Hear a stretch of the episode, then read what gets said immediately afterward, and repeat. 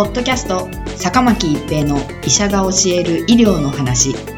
この番組は大学病院の内科医であり医学博士である坂巻が疾患や予防医療といった医療に関してお話しする番組です。それでは今回の番組をお楽しみください。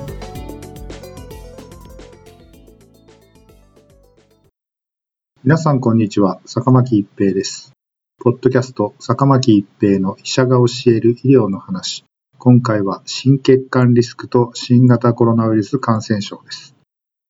英国ロンドン大学衛生熱帯医学大学院の研究者らは、年齢40から84歳のイングランド住民を対象にした研究を行い、約20項目の臨床情報から10年以内の心血管イベント発生率を予測する Q リスク3で心血管リスクが高いと判定された人は低いと判定された人に比べ、新型コロナウイルス感染症 COVID-19 重症化リスクも高かったと報告しました。心血管疾患、糖尿病、高血圧などがある患者は、COVID-19 が重症化するリスクが高いことが知られています。しかし、リスクは高いけれども、まだ心血管疾患を発症していない人も、同様に COVID-19 重症化リスクが高いのかどうかは明らかではありませんでした。そこで研究者らは心血管リスクを細かく評価した上で COVID-19 の重症化リスクを検討する研究を計画しました。この研究には英国のデータベースを利用しています。組入れ対象候補は英国で COVID-19 サーベイランスシステムが稼働した2020年3月12日時点で年齢が40から84歳で、少なくとも1年以上の診療データがある人とし、実際に COVID-19 に罹患した患者を重症化リスク分析の対象としました。追跡は患者の死亡、評価項目のイベント発生、終了予定日、2020年12月31日のいずれかまで行いました。主要評価項目は COVID-19 に起因する死亡としました。対象者の心血管リスクは2020年3月12日時点の状態に基づいて分類しました。COVID-19 発症前にすでに心血管疾患と診断されていた患者、Q リスク3を用いた評価で心血管リスクが高い人、スコアが10%以上と、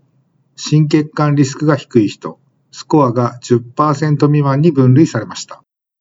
対象期間にデータが登録されていた地域住民は1258万8556人でした。このうち年齢が40から84歳の605万9055人を発症率分析の対象としました。内訳は12.2%が心血管疾患患者、31.8%は Q リスク3スコアが10%以上であり、55.9%は Q リスク3スコアが10%未満でした。COVID-19 死亡率は全体では0.17%でした。死亡率は心血管疾患患者が最も高く0.74%でした。続いて Q リスク3スコアが10%以上だった人では0.22%、高血圧患者では0.14%、非高血圧患者0.07%となっており、最も低かったのが Q リスク3スコアが10%未満の人で0.02%でした。検査による COVID-19 確定例では、Q リスク3スコアが10%以上だった人の COVID-19 死亡リスクは高い結果でした。Q リスク3スコアが10%未満だった人と比較した死亡は8.77倍でした。臨床診断例を対象に同様に分析したところ、Q リスク3スコアが10%未満だった人と比較した10%以上だった人の COVID-19 死亡は7.39倍でした。これらの結果から著者らは、心血管疾患がない人でも Q リスク3スコアに基づくリスクが高ければ COVID-19 は重症化しやすいことが示唆されたと結論しています。そのため、Q リスク3スコアのリスクが高い人は予防と治療を優先対象とするべきで、心血管危険因子に対する介入は、COVID-19 重症化の対策になる可能性があると述べています。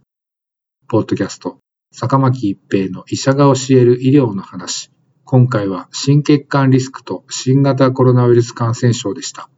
ありがとうございました。ポッドキャスト、坂巻一平の医者が教える医療の話。今回の番組はいかがでしたか？次回の番組もお楽しみに。